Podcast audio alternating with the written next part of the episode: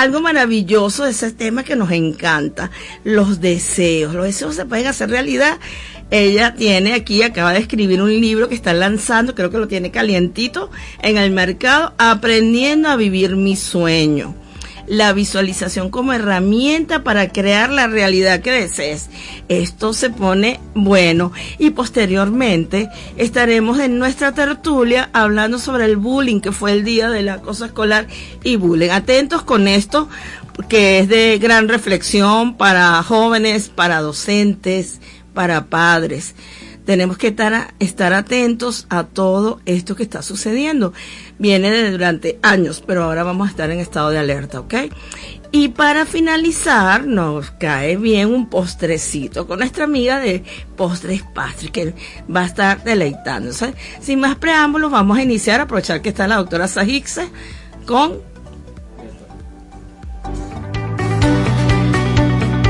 Vive actual.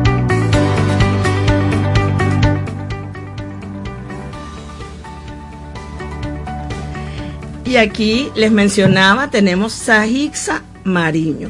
Y nos trae este libro, Aprendiendo a vivir mi sueño. Ella es otorrino y también es la directora fundadora de Respira Libre. Entonces imagínense usted, eso siempre hemos estado mencionando de la herramienta más maravillosa que existe y que tenemos a la mano es respirar. Y si a veces está congestionado, vamos a llamar a nuestro otorrino. Entonces tú, la doctora Sajixa, cubre como que todo Tú cobres la parte médica, las de salud, espiritual, emocional y ahora con este maravilloso. Bueno, ¿de qué podemos hablar? Primero de respira, respirando libremente y luego invadimos con el sueño dorado. Bienvenida, Sajix. Gracias, le encantada de estar aquí contigo en este espacio, en esta tarde lluviosa, como dices tú. Eh, respira Libre, pues es un centro de cirugía láser en consultorio, que es un sueño hecho realidad. Es un proyecto que inició cuando yo tenía 15 años, pero que la compañía como tal la formé hace 5 años. Acabamos de cumplir nuestro quinto aniversario, que fue el día del lanzamiento del libro.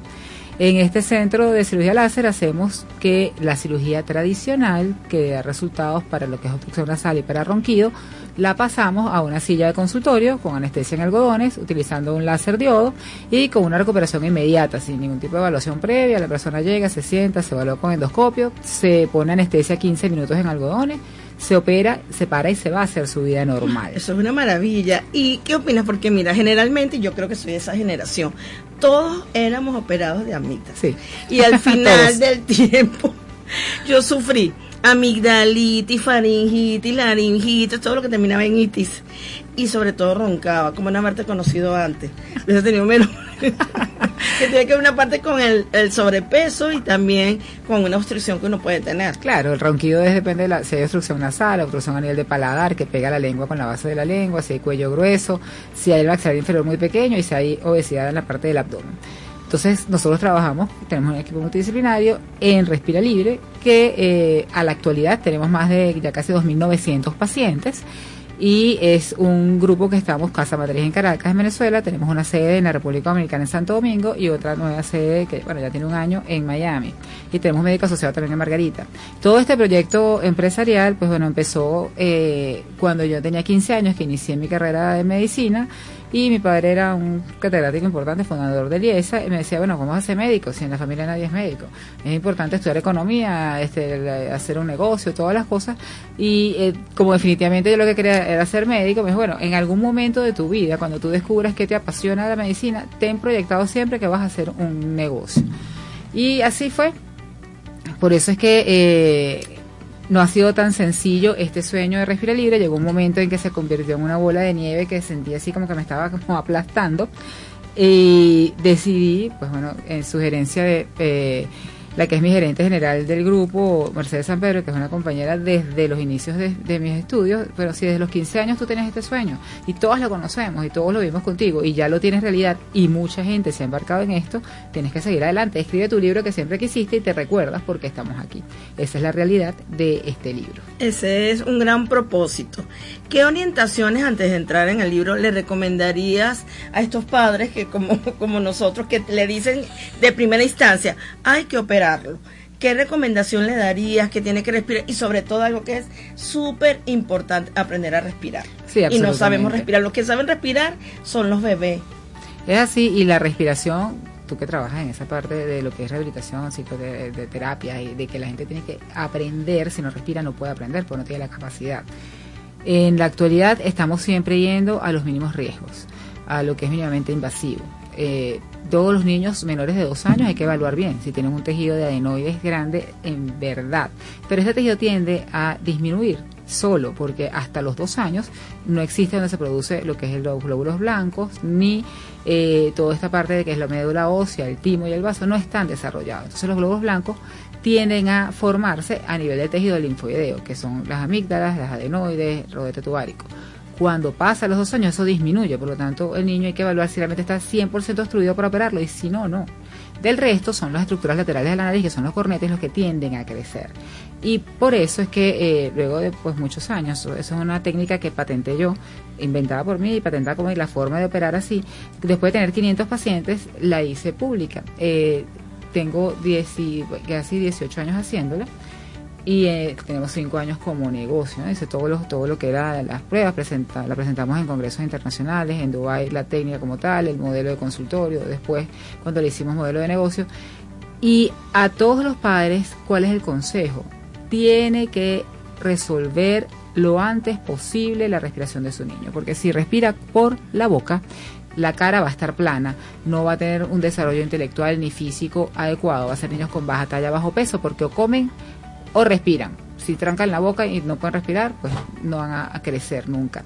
Niños con malformaciones dentales y que pueden tener pecto en excavatum, o sea, el pecho retraído, limitaciones para la parte de ejercicio físico. Por lo tanto, si hay una alteración a nivel de la anatomía y no se está respirando, resuélvanlo. Por supuesto, hay opciones como esta donde no hay un riesgo anestésico que lo pueden resolver, pero no lo postergan. Excelente, Yajisa. Es la doctora Yajisa Mariño. Los que te están escuchando, ¿te pueden ubicar como médico? Claro, arroba respira libre y eh, escribir un WhatsApp al 0412-235-7909. Arroba respira libre, nuestro Instagram. El teléfono que está ahí es mi teléfono personal, siempre voy a estar respondiendo yo. Excelente. Y ahora hablamos aprendiendo a vivir mi sueño, porque todo es un aprendizaje. Tenemos objetivos, metas y a veces confundimos el sueño con el propósito, con la meta. ¿Cuál es la diferencia? El sueño es lo que, bueno, eh, alguna vez pensaste que lo podías hacer y lo tienes proyectado, pero más no estás segura si lo vas a cumplir. El propósito es que definitivamente si tienes un propósito, tú vas a eh, hacer una serie de pasos que te van a llevar a cumplir ese sueño, pero en ese momento ya no se llama sueño, se llama meta, porque ya la alcanzaste. La diferencia estriba en que a lo mejor la meta que tú alcanzas no es el mismo sueño que tuviste al principio.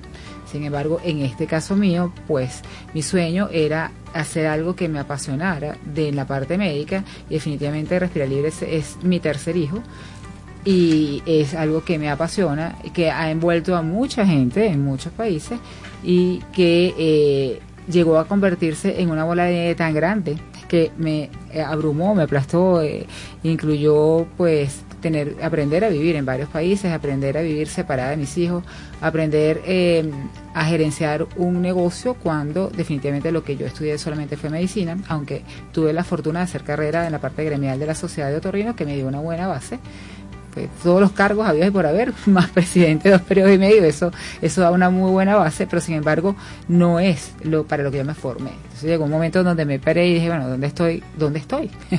¿Qué es lo que está pasando? Que estoy como en un torbellino. Y eso fue la razón. Yo tengo una, una base espiritual budista hace muchos años y practico meditación hace muchos años. Eres budista. Sí, y la técnica también. Bienvenido al club. Ah, muy bien. Y la técnica de la visualización la incluyo dentro de mi meditación. Entonces, una de las cosas que me mantuvo o que me ha mantenido enfocada durante este proceso y, sobre todo en estos últimos tiempos, que ha sido, después de la pandemia, todo ha tenido que cambiar. Eh, la técnica de la visualización que la practico a diario es lo que me ha mantenido más enfocada. Y cada capítulo, son seis capítulos, y terminan con un ejercicio, un QR un enlace que los lleva a mi canal de YouTube y de ahí tienen eh, un ejercicio de siete minutos de visualización para poder alcanzar lo que es el sueño de cada quien. El que tenga un sueño, pues bueno, que se atreva. Y el que tenga miedo a, pensar que puede ser un sueño, que lo haga, que seguramente con las herramientas adecuadas pues, lo va a alcanzar. Sí, podríamos decir, mire, el sueño es, es- es la fuente de inspiración y el propósito es lo que te va a llevar a lograrlo. Que ahí, por allí escuchaba esta mañana en un programa a- al gato Tel y él hablaba de que si hay obstáculos y piedras en el camino, sí, porque la vida son piedras y qué bueno que existen. Yo digo, qué bueno que existen, porque eso te permiten que aunque te vayas encontrando, nada te va a desviar de tu propósito. Y también mencionaste que tu carrera de base es medicina, pero que esto te ha llevado a lo otro. O sea, que demuestras con esto que cuando uno tiene pasión por lo que hace, tu sueño se va a hacer realidad. Por supuesto que sí, aunque no tengas la formación para eso, si no tiene claro qué es lo que desea, pues bueno, siempre lo va, lo va a, lo va a lograr en algún momento, de una manera o de otra. Y estas son unas herramientas, por lo menos estoy compartiendo la herramienta que a mí me ha ayudado. Es- Entonces estás combinando algo maravilloso como es la respiración y se ha resultado. Eh, la respiración junto como a proyectarse. Cuando hablamos aquí, en el libro dice, la visualización como herramienta para crear la realidad que deseas. Somos creadores de realidades. Primero lo pensamos y luego vamos a actuar para desarrollar esto. Cuando lo vas desarrollando, ¿qué le dices a esa persona? que va a buscar el libro. Ah, bueno, ya, Hixa, Sahixa me pidió que nos dice que si tengo un sueño voy por él. ¿Qué es lo primero? Así como, vamos a decir, solo pasito por pasito. Ya hablaste que respirar y visualizar. Pero ¿cómo lo hacemos? Nada, lo primero es saber bien claro qué es lo que quieres, o sea, qué es lo que, cómo, que, que lo repito yo en los seis capítulos la- en el ejercicio, qué es lo, cómo te ves, a dónde quieres llegar, cómo, con quién se quiere llegar, o, en qué país, o vestido cómo se quiere llegar. Lo primero es verse uno, a dónde quiere llegar. Yo quería llegar a tener, pues bueno, eh, no un consultorio, que nunca me fue mal, de verdad que es algo así, pero yo quería tener una empresa que diera bienestar horizontal, no a una sola persona.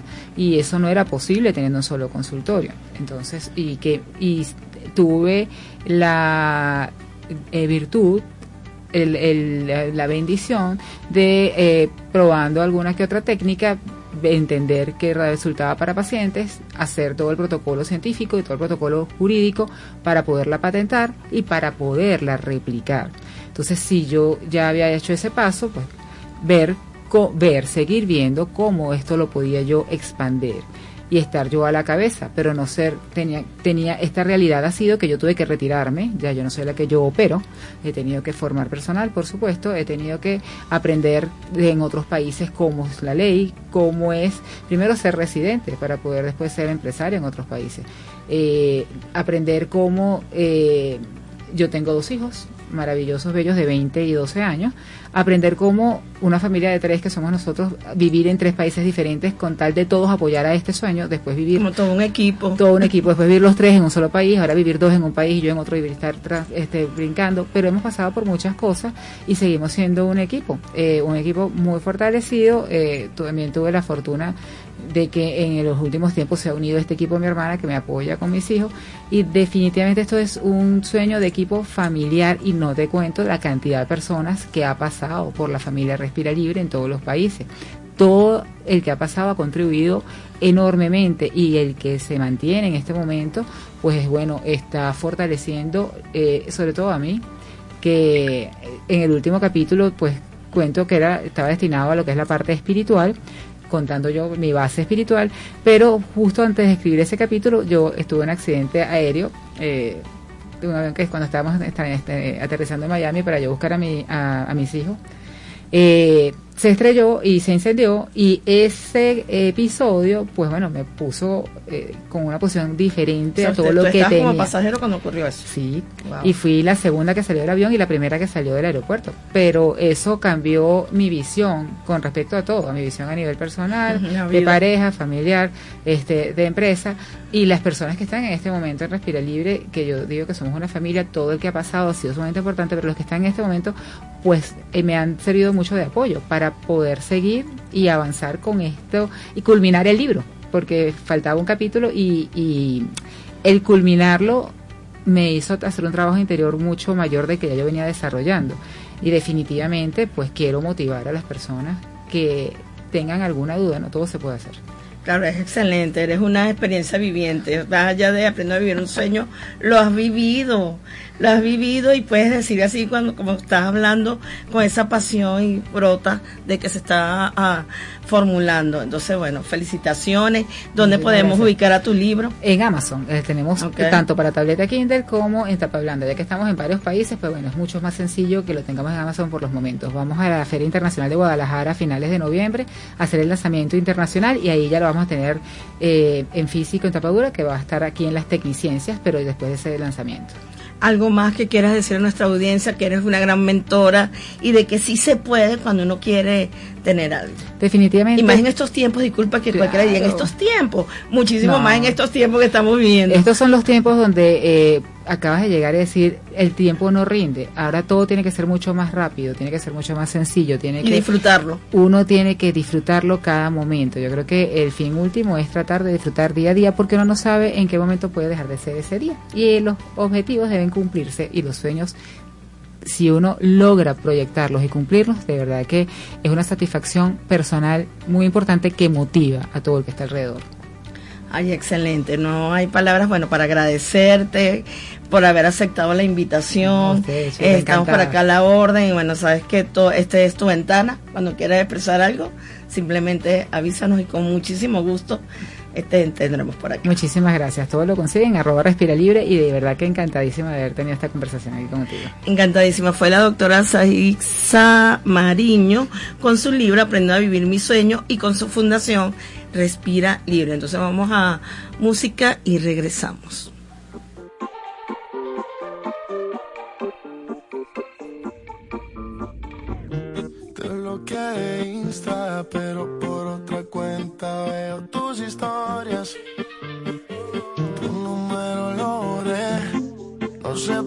Pero como bien decías tú, yo creo que de las tradiciones más interesantes es la mexicana que, que data eh, bueno, desde el inicio, antes de la conquista, porque hay varios dioses, y así como los egipcios tienen un dios de la muerte, ellos también tienen uno, y van a ir pasando, trascendiendo en cada uno de los puntos.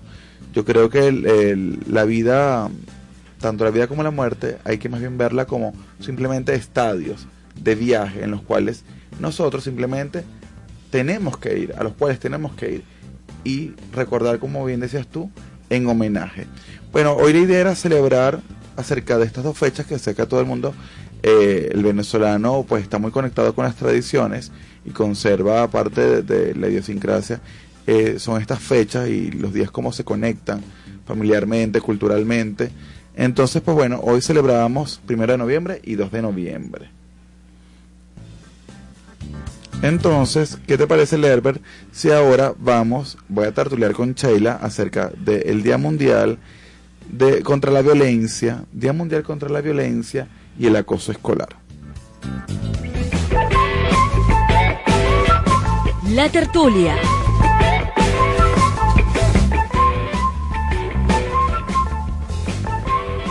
Bien, yo voy a iniciar con esta noticia que me parece importante para poder eh, establecer los criterios de, la, de nuestra conversación, Sheila. Miguel Alejandro Silveira, adolescente de 17 años de edad con síndrome de Asperger, falleció tras lanzarse a los rieles del metro de Caracas en la estación Palo Verde el día lunes. Elizabeth Mendoza, una usuaria de Twitter, fue quien denunció en redes sociales que el adolescente sufría de acoso escolar en un colegio en la parroquia Fila de Mariches en el estado Miranda, lo que habría generado un serio cuadro depresivo aseguró que ni la coordinadora de primaria de ese plantel ni la maestra tenían las herramientas suficientes para atender al menor de edad, por lo que lo discriminaba. La usuaria en Twitter también relató que la coordinadora del colegio criticó duramente una decoración con motivos navideños que realizó el joven en una puerta del plantel, lo cual le afectó mucho en su estado de ánimo. Eh, em, expresan que el niño pasó todo el fin de semana diciéndole a la mamá que era lento y que no quería ir más a la escuela.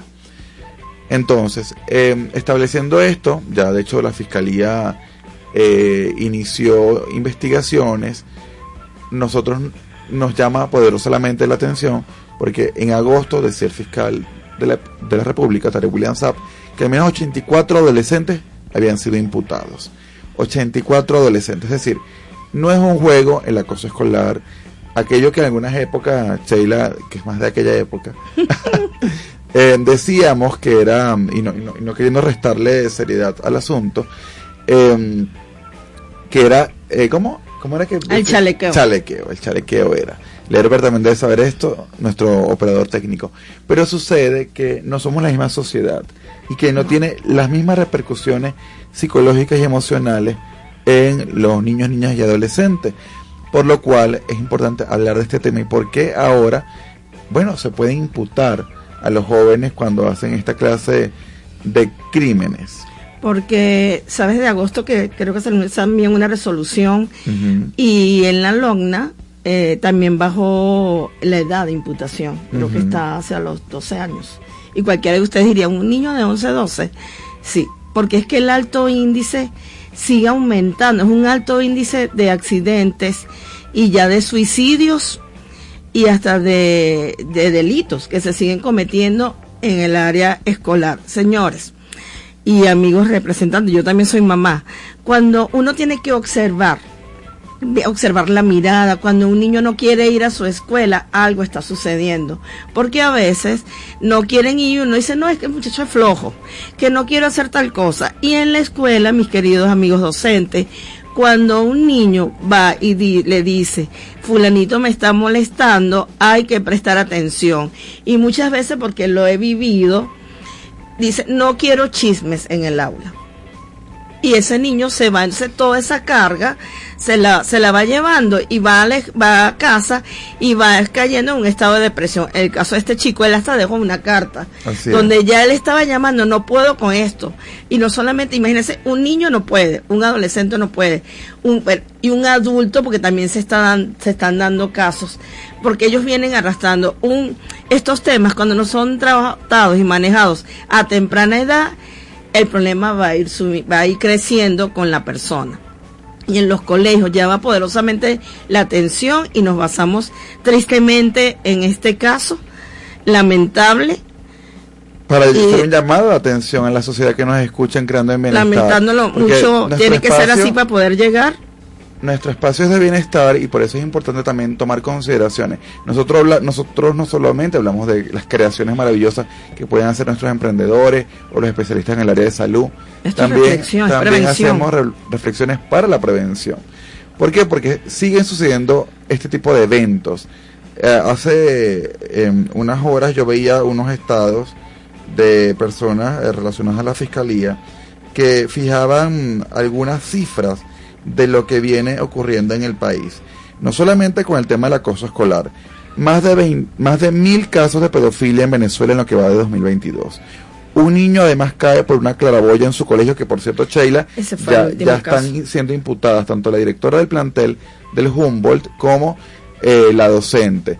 Como, un ni como dos niños se desaparecen de, de- de clase o de la salida antes de ir a clase y suben hasta la azotea y se lanzan. O sea, eso es un misterio que ellos están ya en Sí, investigación. es, que, es que los niños se te cierran los ojos, se escapan, pero cuando uno tiene esa responsabilidad, tú tienes que estar alrededor, como no, Es que trabajo, valga la comparación, cuando tú estás manejando, que dice, mira, vas a manejar, tú no estás manejando de frente, tú tienes que tener 20 ojos con el que estás manejando, con el que viene al lado, con el que viene el otro, y si está ante ti la responsabilidad de esa atención de unas criaturas y hasta de adolescentes, porque todos, y hasta de adultos. Todos necesitan Hasta- atención. eh, aquí nuestra invitada que trabaja también en la universidad, hasta de los jóvenes universitarios, que cual ella, no en la universidad es diferente, en la universidad también ocurre bullying y bien fuerte, entonces como son adultos no lo manifiestan, pero allí es, señores, tienen que prestar atención.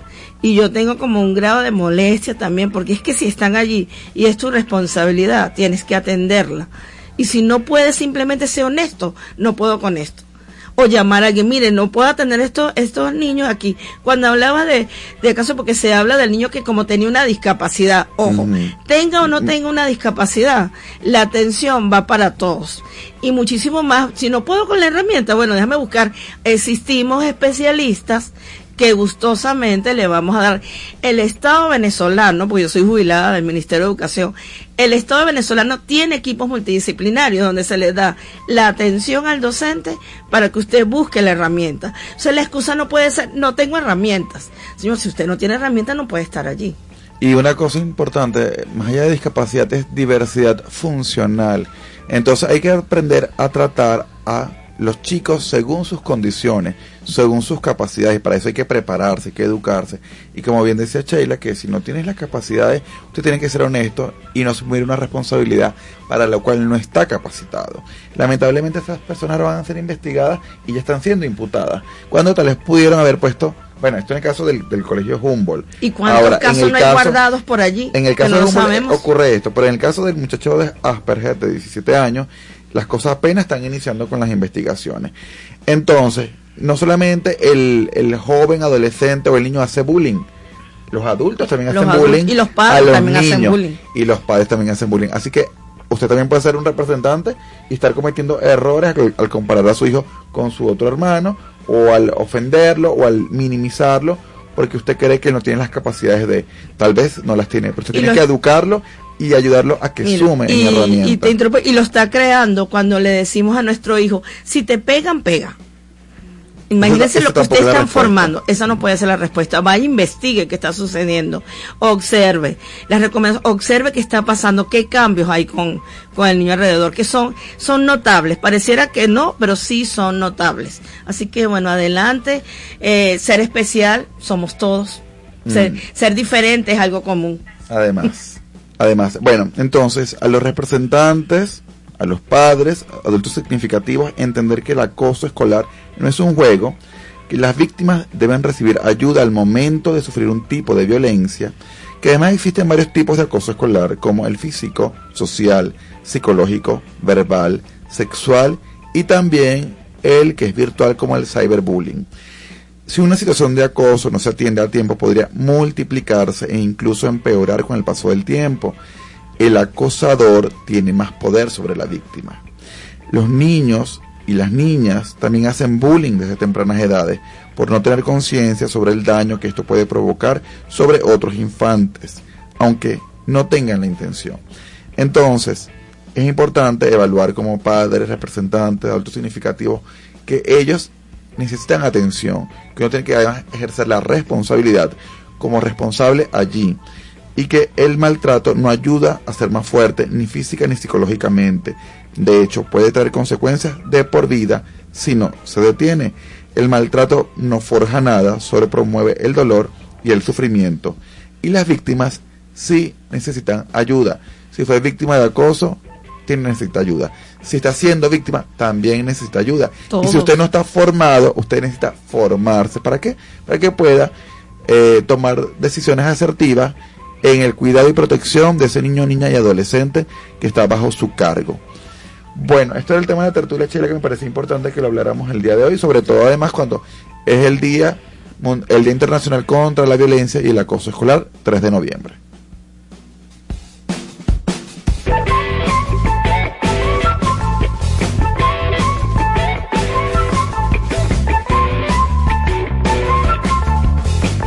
Regresamos con más de Creando en Bienestar. Es la radio que cada día se oye más, porque cada día te oye más. Es la radio que tú escuchas porque te escucha. Es Sintonía 1420 AM. Si estás buscando un lugar para relajarte, olvidarte del estrés y las tensiones cotidianas, sintoniza Sin Estilos, un espacio que te brinda excelentes opciones para el esparcimiento y la distracción, en un ambiente agradable, positivo y con buena música. Sin Estilos, conducido por Marcos Gidian, este viernes a las 5 de la tarde, como siempre, por Sintonía 1420 AM.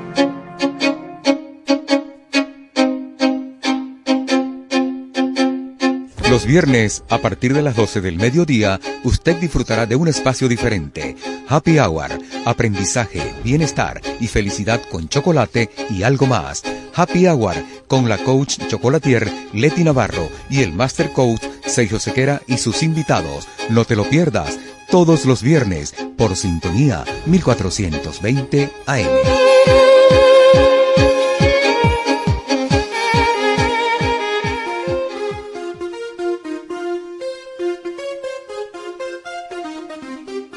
Tenemos buenas nuevas. un espacio donde se comparten testimonios de vida, principios y valores que impactan y transforman positivamente. Buenas nuevas para crear nuevos ámbitos de pensamiento y acción frente a la sociedad de hoy. Buenas nuevas con la conducción de Luis López. Todos los viernes a las 9 de la noche por sintonía 1420 AM. ¡Ey! Prepárate, porque ahora tus viernes tendrán un toque de buena información con Génesis Marconi. Recuerda que la clave del éxito es la perseverancia, pero también necesitas algunas herramientas y tips que te ayudarán a desarrollar tu marca personal o comercial. Estamos listos para presentar a las 2 de la tarde todos los viernes nuestro programa. Aprende con Génesis por Radio Sintonía 1420 AM. Sintonía 1420 AM. La radio que se escucha porque te escucha. Estás en sintonía de Creando en Bienestar con Sheila Garcés y Luis Ángel Mora. Gente que emprende.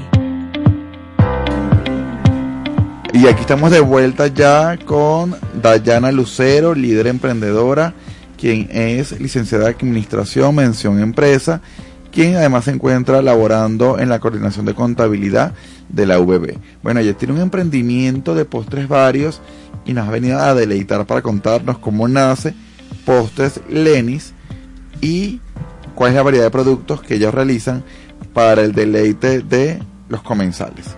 Cuéntanos tu historia. Buenas tardes. Eh, les comento.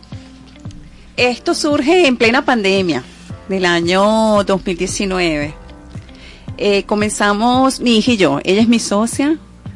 Eh, comenzamos con marquesas de chocolate, la tradicional. Luego seguimos con la marquesa de parchita y la de limón. Luego vimos que este, podíamos seguir haciendo otros tipos de postres y comenzamos haciendo los besitos de coco, muy, muy famosos y tradicionales que hoy en día, uy, tiene un boom. De verdad, mucha gente los, los busca, le, los deleita, los pide. De verdad que sí. Ajá. Eh, luego, hoy nos has traído además besitos de coco, marquesa y quesillo de coco. quesillos de coco, quesillos de coco, quesillos de vainilla, quesillos de chocolate y auyama. Hoy les traje para que se deleitaran besos de coco, marquesas de chocolate y quesillos de coco. De verdad que ha sido muy, muy lucrativo porque eh, estamos acostumbrados solamente a, a la profesión, ¿sí? A que estudiamos en la universidad, eh, conseguimos un empleo y estamos en, en las oficinas de aire acondicionado y vestidos muy lindos y cuando empieza la pandemia, wow, muchos nos quedamos así en nuestras casas como que qué hacemos porque la economía va subiendo y entonces la inflación nos estaba comiendo. A todas estas, bueno, mi hija y yo empezamos a, a, a, pensar qué vamos a hacer. Como sabía hacer postres, empezamos a hacer los postres, señores, y empezamos a venderlos con, con los vecinos. En la esquina de, de, de la residencia donde vivimos empezamos con una mesita, una sillita y mi hija y yo, chévere, vendiendo los, los, los postres, chévere. Después empezamos con las ventas al mayor. Hoy en día tenemos ya varios localcitos a donde vendemos los postres al mayor, también los vendemos al detar, seguimos con nuestra clientela que fueron los que nos iniciaron a nosotros como clientes y de ahí nos fueron como que este llevando a otros y a otros y hoy en día mira este ya en varios estados estamos llevando postres y en varios locales ¿Cómo hacen para llevarlos? ¿En varios estados? ¿Cómo? bueno eh, fíjate siempre se va a, tratar de conversar con la persona cuando ellos nos dicen que es en cierto punto, eh, ahí convenimos el delivery o si le entrega en cierto punto, o sea, de parte y parte para que se- nos sintamos cómodos las dos partes. Ok.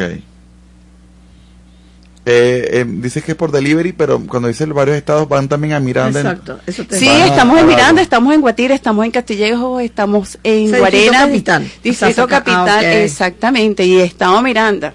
Sí, señor, de hecho yo laboro en Guat- eh, vivo en Guatire y laboro aquí en Distrito Capital. Sí. Ok, ¿y qué, qué tal el- la, la receptividad y el hecho de hacer, de conseguir la materia prima para los productos? Bueno, de verdad ha sido muy receptiva. Este, la materia prima no, no es tan difícil ni dificultosa. Son chocolates, son cacao. Ojo, los ingredientes que utilizo son de calidad porque me gusta, señores, la calidad más no la cantidad. Porque con la calidad mantenemos al cliente y vamos sumando más no restando. Bien, entonces eso es lo que me ha mantenido motivada y ya Postres Leni tiene dos años en el mercado. Ok, ¿cuáles son las expectativas de Postres Lenis?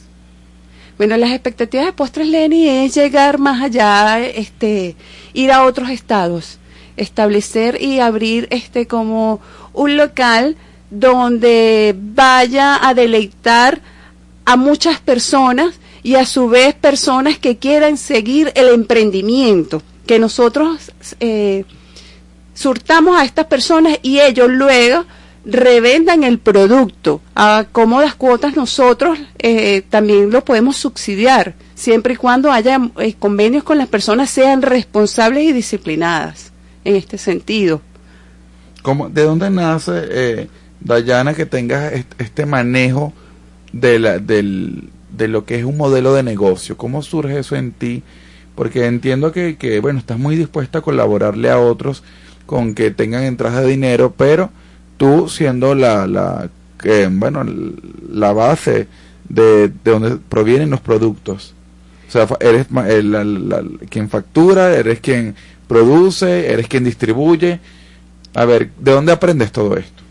Bueno, fíjate, este, como comentábamos, soy licenciada en Administración, Mención Empresa, es algo de verdad que yo desde, desde muy niña me, me he administrado. De hecho, cuando mi papá me daba, eh, eh, se recuerdan, la merienda, el dinero. La mesada. Exacto, que aquí tienes este para el día de hoy y después te decían, esto es para toda la semana y lo tienes que rendir. Bien. Eh, yo he buscado las mil y una manera de seguir administrándome, porque es que todos somos administradores en nuestras casas desde que comenzamos a hacer el mercado, la mínima compra. Tú administras el dinero que tienes en cuenta, el efectivo, todo eso, y mira, de verdad que no es fácil porque hay muchas personas que quieren hacer algo y no tienen. Señores, no se queden en el aparato, no digan que no puedo, sí pueden, porque todos podemos, con un granito, con cualquier cosita. Fíjate, yo, mi emprendimiento, yo no tenía un capital exuberante. Si te soy sincera, yo comencé Postres Lenny con 10 dólares. Que hoy en día prácticamente no es nada, porque el dinero se ha venido devaluando, pero en aquel entonces pude comprar eh, suficiente materia prima para comenzar con el primer postre que fue la marquesa de chocolate. Luego de allí volví a reinvertir, ¿verdad? El capital, empecé con, con la de parchita, la de limón, luego tortas, variedades de tortas como la, la, la torta marmoleada, la de vainilla, la de chocolate y la famosa torta imposible. ¿Cuál es esta? La de, la de eh, torta quesillo. Que no. le llamas torta imposible? Porque es una torta que, wow, tienes que tener bastante, pero bastante delicadeza, o sea, tienes que hacerla con mucho amor y pasión para que la torta te quede, dos tortas en una, porque el quesillo, todas las mezclas, ¿verdad? Se vacían en la misma tortera, y una tiene que subir y otra tiene que bajar, y cuando la desmonta está el quesillo arriba y la torta abajo. Y wow, eso tiene que ser con mucho detenimiento, mucha pasión, mucho, mucho carisma porque si no se hace un desastre, como dicen por allí, pues las mezclas se mezclan y no queda algo homogéneo que es la torta y el quesillo para que deleites lo que es. Cuando piques el trozo, se vea el quesillo eh, arriba y la torta abajo. Verdaderamente todo un arte. Sí, sí, sí, sí, de verdad que sí. Bueno, y poco a poco hemos ido creciendo en los postres. Claro, queremos seguir expandiéndonos, pero lo que queremos es tocar, tocar las personas que vean que Postres Leni es calidad más no cantidad, ¿bien?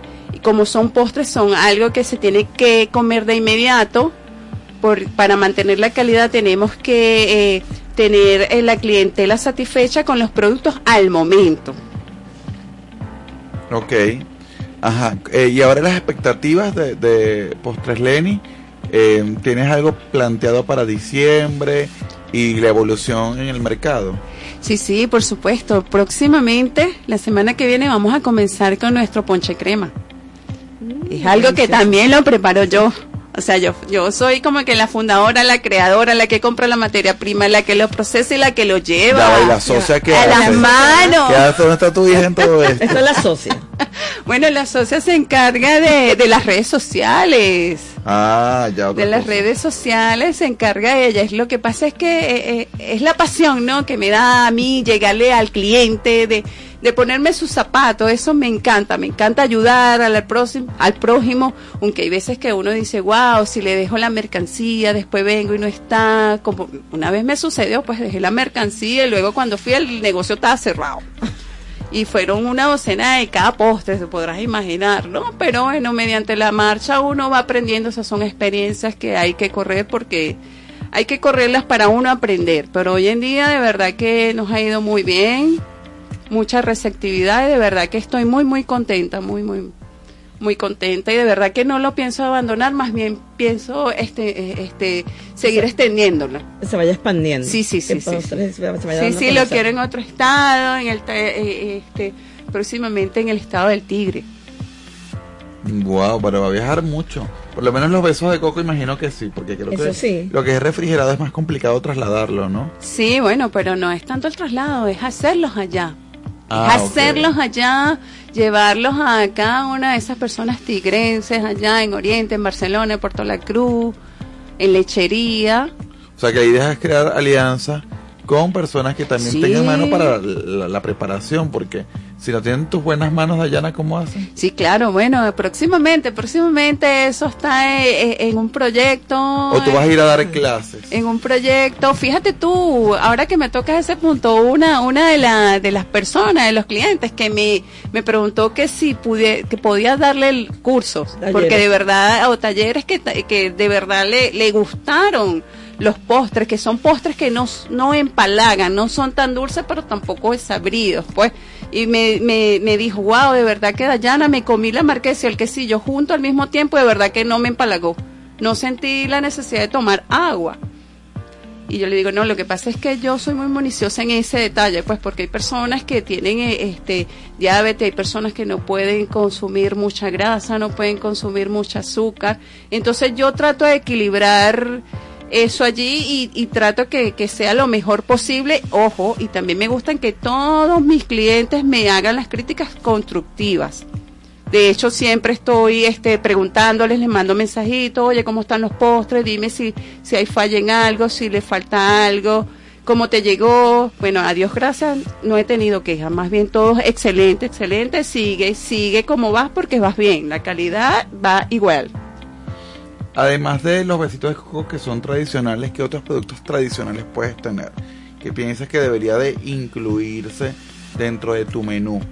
Porque están los dulces de higo, están Majarete. majarete, ¿Lo sabes? este, ¿Lo este tipo de postres.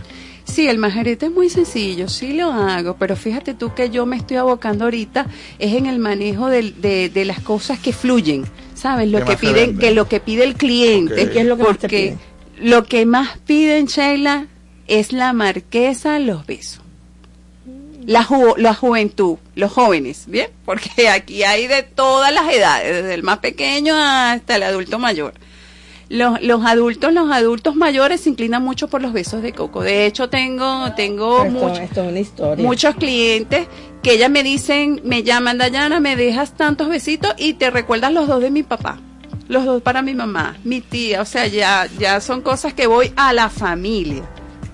Y las mismas familias también me han dicho, oye, tengo una reunión, mira, necesito una docena, dos docenas, tres docenas de besos de coco, porque de verdad que les fascina. No sé qué tienen, pero les fascinan. Y Es la pasión también como uno, decir, como tu uno pasión y tu amor que le como uno cocina, este, porque eso va en el humor, ¿sabes? Porque cuando uno cocina, si uno está triste, la comida no te va a quedar este, igual a como estás alegre. Cuando te sientes bien. En, en ese sentido, bueno. Tú eres como, como agua para chocolate. La historia de la protagonista. Esa película es fascinante. Ajá, claro, porque sí. Bueno, y además mexicana, ¿no? Eh, Laura Esquivel, si mal no recuerdo, es la escritora de Como Agua para Chocolate, pero la conexión emocional que tiene, eh, influye en la preparación. Si Sí. estás triste, como estén esas emociones, así te va a quedar la preparación. Entonces, La idea es estar siempre alegre y feliz. Sí, tal cual. Yo de verdad, yo soy muy devota a Dios, yo no soy fanática de iglesias, pero soy muy devota a Dios. Mira, le doy gracias a Dios por todo. Y cada vez que yo empiezo a realizar mis postres, Dios, que sean tus manos, que sea tu gusto, que sea tu tacto, que sea tu vista, quien maneje todos estos postres que se van a realizar el día de hoy. Ay, Y allí comenzamos y de verdad que mira, a Dios gracias, de verdad, este, bueno, hoy tuve dos pedidos, estuve en la universidad haciendo conciliaciones, análisis de cuentas, entregué mis pedidos y vengo con ustedes a compartirlos. O sea que habías estado un poco de todo. Movida. Sí, sí, sí. Hay que estar en sí. movimiento. Sí, sí, sí, de verdad que, no, y que me apasiona, de verdad que me encanta, me encanta, de verdad, los postres, me, me gusta, le- vuelvo y te repito, nos domesticaron fue para que fuésemos eh, profesionales, estar en una oficina y, y vivir de un sueldo. Y un 15 y un último. Bueno, gracias a la pandemia, porque hay que verle los lados positivos a la pandemia, muchas de eh, muchas personas, que así como los que me Hay están que el lado escuchando, positivo. Exacto, los que me están escuchando me darán la razón o me la quitarán en que nos despertamos, nos despertamos y empezamos a hacer cosas de lo que nos apasiona. Bien, así como me apasiona a mí los postres, me imagino que otras personas también empezaron a incursionar en cosas que, que querían dedicarse y no podían y hoy en día lo están haciendo. De hecho, tengo Es muchos que conocidos que, han renunciado se a, la- a- a su empleo de 15 y último y se se emprendieron. oye Ellos, son ellos, son ellos. solos, solos, solos en su emprendimiento y wow, eh, de verdad que, que los felicito y yo les hago un llamado a todas las personas que quieren emprenderse. Señores, no digan no puedo, no quiero, no tengo, no, no, no. Mira, en disciplina, constancia, perseverancia, ¿verdad? Y fe, motivación, siempre vas a poder hacer lo que necesitas o quieras, el objetivo y la meta. O sea, siempre tienes que tener mente positiva, ser líder y decir yo puedo, yo sí, yo Sí puedo, puede. sí se puede. Bueno, y exactamente. con esta pasión nos despedimos, ¿verdad, Luis Ángel? Llegó la hora, apasionados por el postre, por el deber, por respirar libremente y seguir vibrando y creando en bienestar. Agradecidos por tu presencia. Eh, recuérdanos tus redes sociales. Ah, es arroba postre pisolenis. Mi número telefónico es el 0426 227 6718. Espero su llamada para posibles pedidos. Así está. Y apasionadamente nos despedimos, iniciándole este mes de noviembre. Así que tenemos Nuestro mucho que hacer. patrocinante, arroba Sheila Garcés, arroba la doctora punto Lara Piso Aguirre Arroba asesor clínico familiar. y en los controles técnicos Lerber Guzmán, en la coordinación de producción, la enigmática y siempre lista Toti López Pocaterra y Sorpresivamente. y sorpresivamente, ya nunca puede esperar. y en la dirección de la emisora la doctora Ana Mireya Bregón. Hasta la próxima.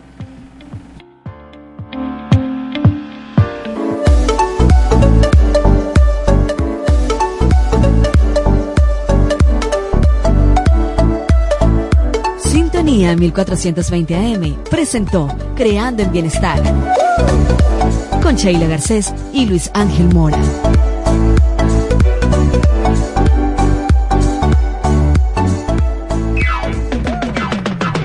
Es la radio que cada día se oye más, porque cada día te oye más. Es la radio que tú escuchas, porque te escucha. Es Sintonía 1420 AM.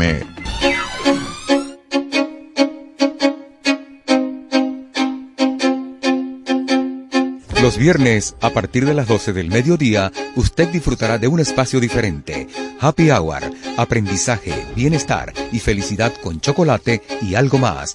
Happy Hour con la coach chocolatier Leti Navarro y el master coach Sergio Sequera y sus invitados. No te lo pierdas todos los viernes por sintonía 1420 AM.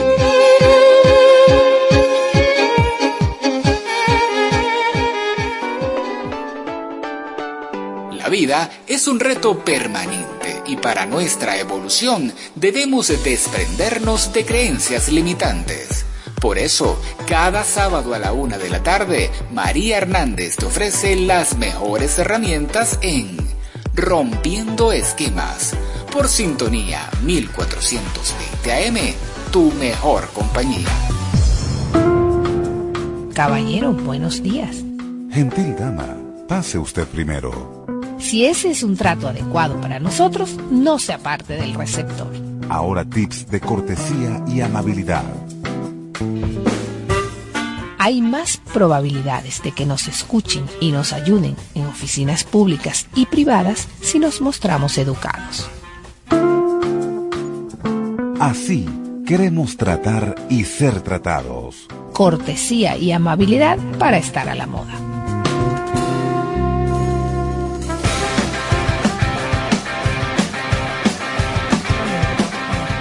Este domingo, de 5 a 6 de la tarde, te esperamos en tu nuevo espacio, Sumario Sport, donde te ofrecemos la información más completa del deporte nacional e internacional, resaltando los acontecimientos más importantes de la semana y sus protagonistas. Sumario Sport, tu memoria deportiva semanal, con Walter Enrique Márquez, por supuesto, por Radio Sintonía 1420 AM.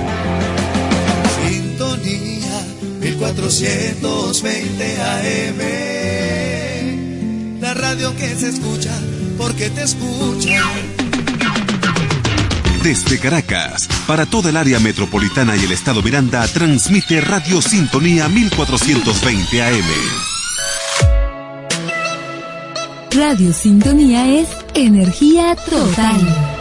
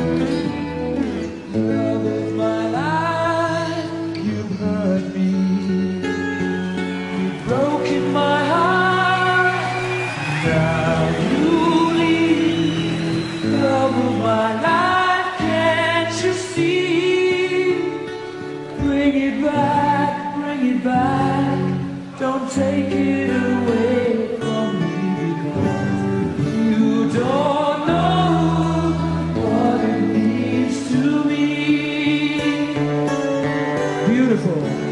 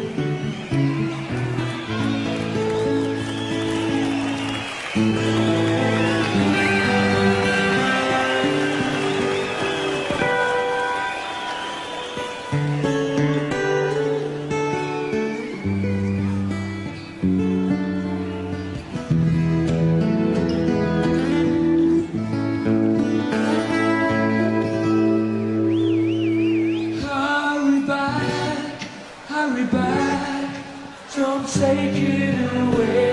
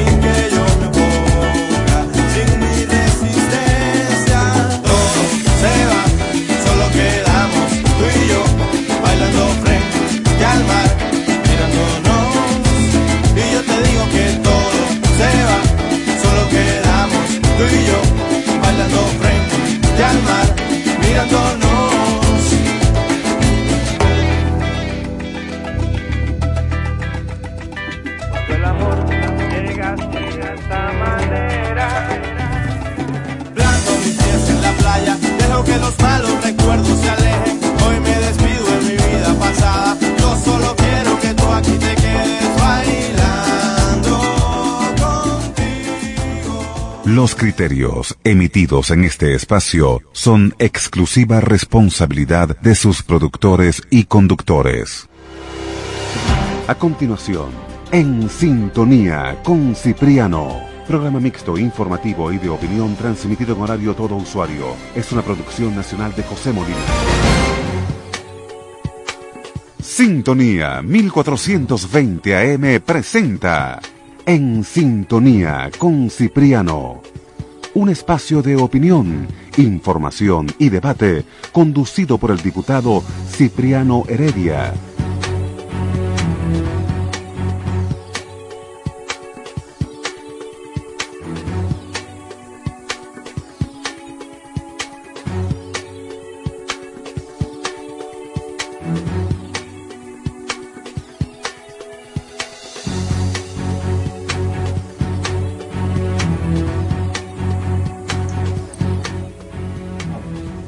Buenas tardes, queridos radioescuchas. Sean todos bienvenidos a este su programa en sintonía con Cipriano.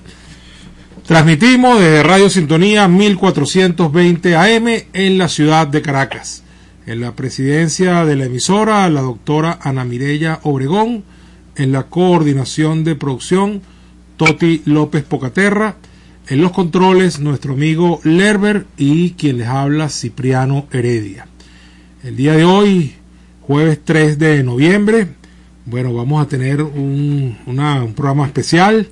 Vamos a conversar con nuestro buen amigo Luis Daniel Álvarez, eh, quien es experto en asuntos internacionales. De hecho, hoy en día está de, de director de la escuela de esa materia en la Universidad Central de Venezuela. Y bueno, eh, el tema fundamental, aparte que podemos comentar algunas cosas en el ámbito económico, pero vamos a dejar esos comentarios para la segunda parte y vamos a aprovechar a Luis Daniel para en esta primera parte hablar sobre este tema de los asuntos internacionales. Ahora bien, fíjense, más allá de asuntos internacionales como tal, se trata realmente de un problema que involucra directísimamente a Venezuela, pero que se maneja en el ámbito internacional, ¿no? Estamos claros que en los últimos años y sobre todo en este ha habido movimientos muy interesantes, eh, además un- eh, que, muestra una suerte de pequeño giro de la política internacional en cuanto a este continente se refiere, y sobre todo hay un giro en cuanto a las relaciones de Venezuela con el resto de los estados de los países que son de este continente, ¿no? Eh, el mapa en este momento, si lo quisiéramos pintar de colores, bueno, más rojo no puede estar. Creo que es la vez en que ha estado eh, casi totalmente rojo en la historia. No recuerdo otro momento así. De hecho, en este momento en Sudamérica solamente Uruguay, Paraguay y Ecuador no están bajo gobiernos socialistas. Y en Centroamérica El Salvador. Es decir, es bastante compleja la situación.